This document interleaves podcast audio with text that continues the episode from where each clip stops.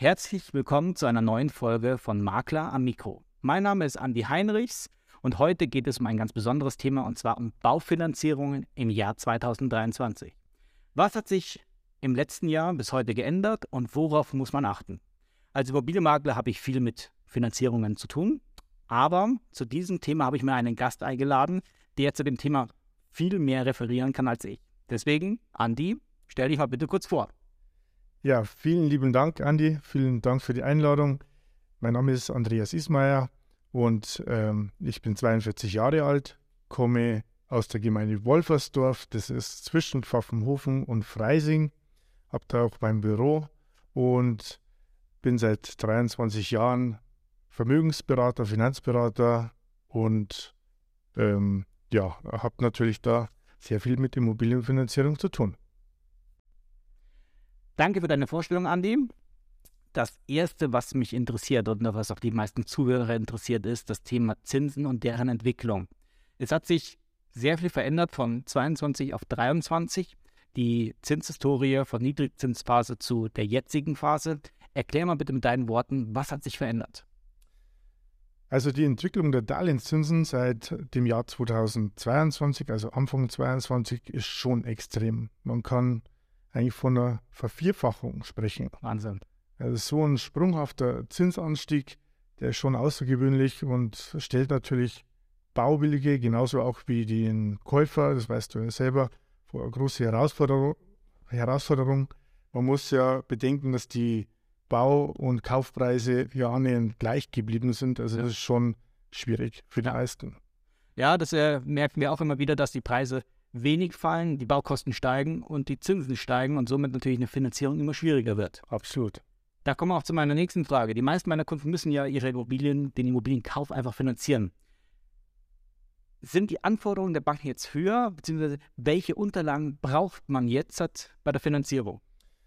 Die Anforderungen sind jetzt in den letzten Jahren nicht gestiegen, allerdings natürlich schon seit der Einführung der Wohnimmobilienkreditrichtlinie im Jahr 2016 schon ähm, ja, sehr, sehr umfangreich. Das wissen allerdings schon viele, die finanzieren wollen.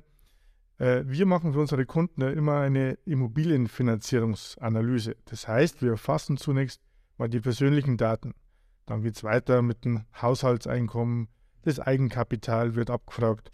Ja, und wir benötigen natürlich dann von den Unterlagen her die letzten drei Gehaltsabrechnungen, auch die Dezemberabrechnung aus dem Vorjahr, die letzten beiden Steuerbescheide, falls vorhanden, und noch Nachweise über sonstige Einkünfte, wie zum Beispiel auch das Kindergeld oder Nebeneinkünfte. Also alles, was jemand ähm, als Haushaltseinkommen, genau. Mieteinnahmen gehört dazu, alle möglichen Sachen. So ist es. Und das kann natürlich sehr individuell sein.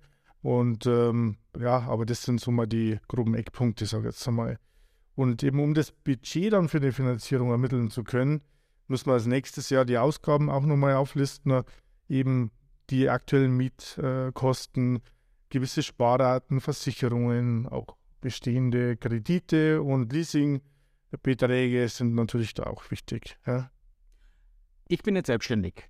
Ähm, gibt es bei mir als Selbstständiger höhere Anforderungen? Was muss ich noch bringen als Selbstständiger, wenn ich äh, finanzieren möchte? Ja, da sind die Anforderungen deutlich höher. Man braucht natürlich auch äh, den letzten Jahresabschluss oder auch die letzte Einnahmenüberschussrechnung. Ähm, eine aktuelle betriebswirtschaftliche Auswertung ist notwendig. Und was man eben auch beachten muss bei den Selbstständigen, es macht da schon Sinn, dass man seit mindestens drei Jahren selbstständig ist, weil ansonsten wird es sehr eng mit der Auswahl an Finanzierungspartnern, weil einfach viele Banken sagen, wir machen das überhaupt gar nicht. Ja. Und was man auch noch mit dazu sagen muss, das Thema Objektunterlagen. Ähm, man muss da den, in dem Fall dich dann, den Makler, äh, ähm, dementsprechend äh, beauftragen, dass er die Unterlagen für die Bank dann auch besorgt, wie ähm, Grundrissplan, eine Wohnflächenberechnung, eben Grundbuchauszug, Laugeplan. Das weißt du ja alles, aber vielleicht unsere Zuhörer jetzt ja nicht und ähm, dann vielleicht eben auch schon Kaufvertrag vom Grundstück oder eben dann auch ein Übergabevertrag, wenn wir jetzt äh, über, über ein Haus sprechen. Ja, ja. Äh, dafür, kurze Randnotiz für alle Zuhörer, gibt es auf unserer Seite eine Checkliste, welche Unterlagen man für den Immobilienverkauf braucht. Haben wir extra in Haus und in Wohnung aufgeteilt. Also falls jemand Interesse hat, schickt mir das gerne raus. Du hast eben von Banken gesprochen, Andi. Ähm, das heißt, du als Vermögensberater äh, machst jetzt nicht die Baufinanzierung, sondern fragst bei verschiedenen Banken an. Ähm, ist es jetzt gut für mich oder sollte ich mich lieber nur bei meiner Hausbank informieren? Es ist auf alle Fälle sinnvoll, bei der Hausbank anzufragen. Das muss man schon mal grundsätzlich sagen. Ja. Ähm, wir arbeiten aber eben auch mit vielen regionalen Banken zusammen und eben auch mit vielen Geschäftsbanken. Und deswegen kann es gut sein, dass unsere Kunden äh, sowieso, ja, dass wir sowieso bei den Banken, äh, bei denen sie ihr Konto haben, anfragen würden. Und deswegen können sie sich oft den Weg zu der Hausbank eigentlich sparen, weil wir die auch mit anfragen. Ihr befragt, ihr fragt ihr dann anders an über ein separates System, als wenn ich jetzt privat bei meiner Hausbank anfrage.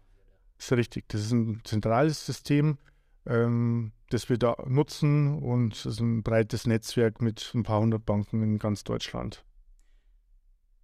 Ich mache ja auch Vermietungen und ich kenne Vermietungen und Schufa hängt so ein bisschen zusammen und wir als vermietender Makler machen auch Schufa-Abfragen. Mhm. Wirken sich denn diese zahlreichen oder mehreren Anfragen bei den Banken irgendwie auf das Scoring, auf meinen Wert bei der Schufa, hat das irgendeine Auswirkung? Absolut. Also viele Kreditanfragen in einem kurzen Zeitraum können tatsächlich den Scorewert negativ beeinflussen. Okay. Und deswegen ist wichtig, und das machen wir auch immer so, dass wir zunächst nur eine sogenannte Konditionsabfrage bei den Banken machen und diese wirken sich nicht auf den Scorewert aus. Also nur wenn es dann ins Detail geht, also wenn unsere Kunden sagen, ja, das äh, Zinsangebot, das gefällt uns, dann fragen wir das Ganze äh, an, also machen eine echte Kreditanfrage und die wirkt sich aber dann wirklich auf den Scorewert aus. Und für die erste Konditionsanfrage brauchst du aber dann auch die ganzen Unterlagen oder wäre es ja. sinnvoll, wenn alle Unterlagen da sind, dass du dann diese Anfrage stellen kannst? Weil einfach die Einschätzung dann genauer ist und nicht zu 0815. Das heißt, die Bank macht mit der Konditionsanfrage, wertet die auf mich schon indirekt schon ein bisschen ein, ob ich finanzierungswürdig wäre oder nicht. Genau, und das ist schon ziemlich genau, aber ab und zu ist es so, dass ja, gewisse Ratenkredite oder so 0% Finanzierungen den Schufa-Score doch deutlich äh, verschlechtern können. Danke. Und ähm, von denen wissen wir oft ja auch gar nichts, wenn wir die erste Analyse aufnehmen, ja. äh, was da in der Vergangenheit passiert ist.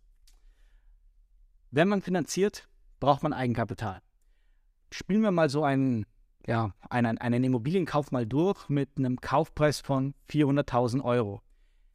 Unter den neuen Voraussetzungen, WOKRA, Wohnraumrichtlinien, mhm. äh, die 2016 gekommen sind und der jetzigen Phase, welches Eigenkapital sollte ich mitbringen? Die Faustformel, die besagt mindestens 20% plus X, also jetzt bei den 400.000 Kaufpreis sind es dann äh, 80.000.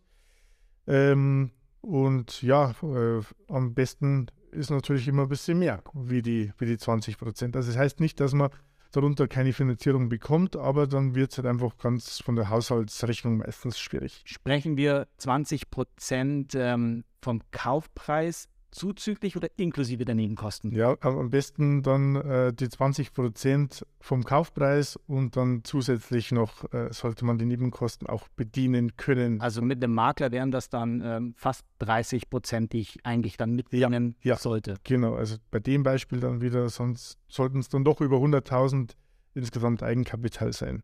Okay. Super. Ähm, Faustformel. Aber was ist denn noch wichtig? Also man muss schon beachten, die monatliche Annuität besteht ja aus Zins- und Tilgungsbelastung mhm. und äh, durch eben jetzt die gestiegenen Zinsen, wir sprechen ja davon äh, durchschnittlichen, äh, ja, durchschnittlichen Zinssatz von 4% aktuell bei einer zehnjährigen Laufzeit, Zinslaufzeit. Wahnsinn. Ähm, und man sollte schon mindestens 2% tilgen, damit das Darlehen dann ja auch nach einer Laufzeit von 30, 32 Jahren sowas zurückbezahlt. Das, das heißt, ich hätte eine monatliche Annuität von guten 6 Prozent. Genau, so ist es. Und wenn man mal überlegt, ähm, bei einem Finanzierungsbetrag von 400.000 wäre die monatliche Belastung vor ja, einem guten Jahr, im Januar 2022, vielleicht noch bei 1000 Euro gewesen. Die ist jetzt mittlerweile bei 2000 durch den gestiegenen Zinssatz. Bei dem Beispiel von 400.000 Euro. 400.000 Finanzierungssumme. Okay. Genau. Wahnsinn. Ja. Äh, Zinsfestschreibung hast du eben angesprochen. Du hast von einer zehnjährigen ähm, Zinsverschreibung gesprochen.